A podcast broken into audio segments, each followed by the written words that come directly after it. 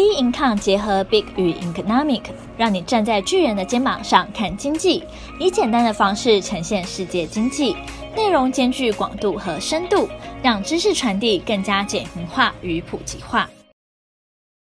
大家好，欢迎收听 Bincom Podcast，我是财报一哥。今天是兔年新春特辑，我们不聊股市，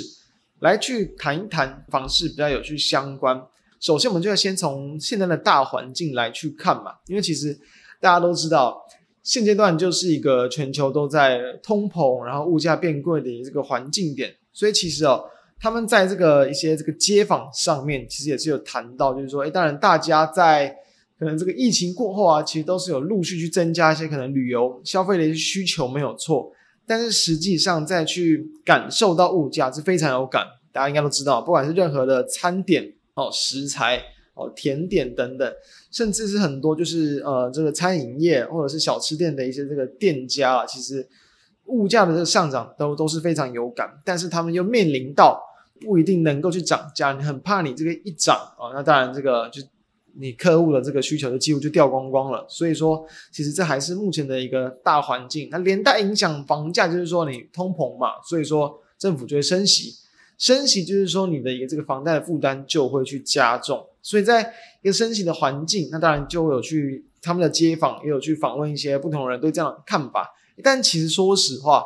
对于大部分的人来说，其实影响好像还好。我觉得可以是解读为说，如果你本来就已经预计要去买房，或者是已经正在缴房贷嘛，那其实哦，你每个月。不太可能就是刚刚好，就是只拨出，嗯，可能就是足够去缴房贷的一个这个钱，这样的话其实会非常有压力嘛。等于说，其实如果说你的一个收入还算稳定的话，你去增加一些房贷的这个一个感受，或许都没有到这个太大。那当然就是，呃，也有人就是说他其实可能没有这样的一个需求，就是他其实就根本是无感。所以，在一个升息的一个压力，其实确实啊，如果说对于在你的支出的一个这个，呃，可能还是会有比较多的一些，比如说缺口或者是比较紧绷的状况之下，那当然你现在这个时候其实去买房，当然压力会就更大。所以其实重点还是什么？重点其实很多人谈到就是说物价持续上涨，你要去开源节流哦，开源节流，节流真的是很难啊，就是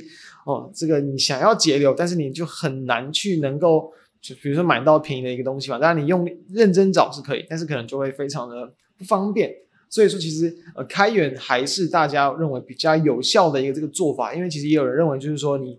只要努力的去一个开源，其实通常你不管是比如说调薪嘛，不管是可能转职嘛等等这样的一个幅度，通常都还是能够去大过于这个升息增加了一个房贷的这个金额。所以说，其实啊，比如说透过各种方式来去想办法增加收入，其实。还是一段比较好的一个方法。那同时，他们在这就是有关于说这个要不要去付头期款这篇文章里面，其实也是有去提到，就是说，如果说就是因为去年嘛，台湾升息升两次嘛，就是说假设你去贷就是一一千万的一个这个房贷，现在大多都是贷三十年嘛，所以你每一年大约会去多要多缴这个三点七万。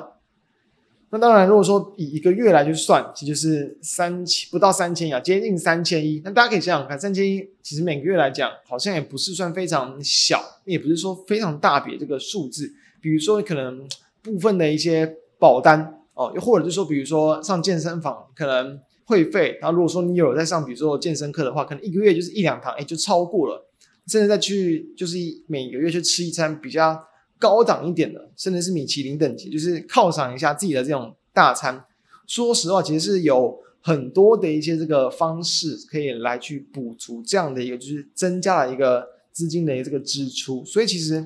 嗯、呃，如果说就当然就可能平大家平均的比例来讲，其实比例或许是有点高，但是其实他们提到重点还是在于说，在可能利率低的一个环境，你有没有把钱去存更多存下来？因为其实。这样的一个升息的动作，其实大家要知道，你本来再去支出任何的一个房贷嘛、信贷嘛、车贷嘛，它本来就不会是一个固定的一个这个数字，所以大环境我们控制不了，我们本来就应该要有这样的一个心理准备，就是说有可能会有突然呃增加了这个支出，它是持续的支出，或者是就真的是突然一笔的一个支出，所以其实。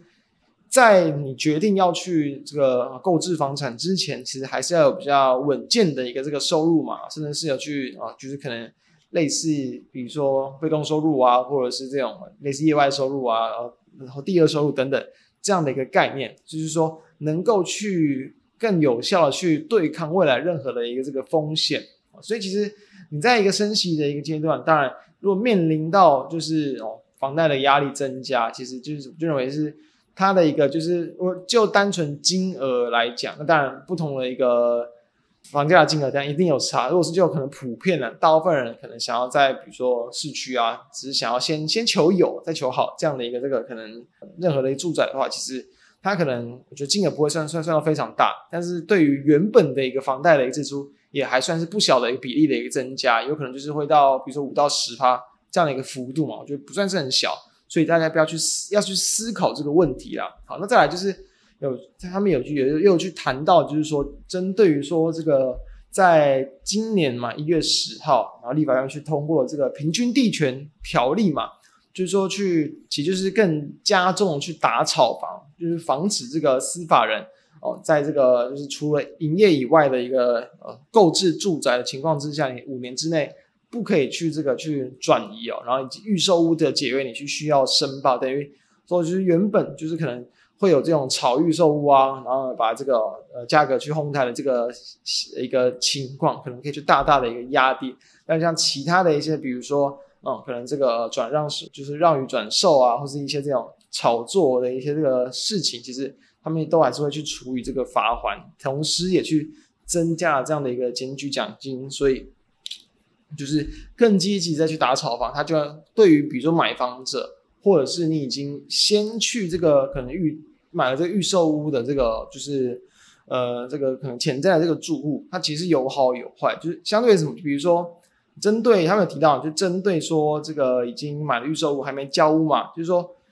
呃你本来的支出或许其实就是还没有就不用先准备好完全的一个头款，就还在等待，但是因为诶他们的一个可能比如说成本的一个上扬，或者是说诶可能炒房的这个几率变低。那可能建商他们预期的获利也去降低，就会影响到他们可能在这个房屋的这个交期啊，甚至就是他们就是最烂就是比如说烂尾楼的一个这个风险嘛。所以啊，就对于还没有这个交屋的人，当然就是会比较大的一个风险。当然，对于想要就是入手新房的一个投资人而言，其实就会有可能会有在这个。呃，新的政策出来之、呃、之前，新法上路之前那，就会有些投资客要去脱手。毕竟这个呃政策确定之后，你当然就不太能够去这个炒房了嘛。所以就是短期就可能会有一些比较呃比较便宜货的这个机会。那一样就是要去注意到，就是比如说他们提到啊，在建商有没有机会去用不同的方式去增加成本？就比如说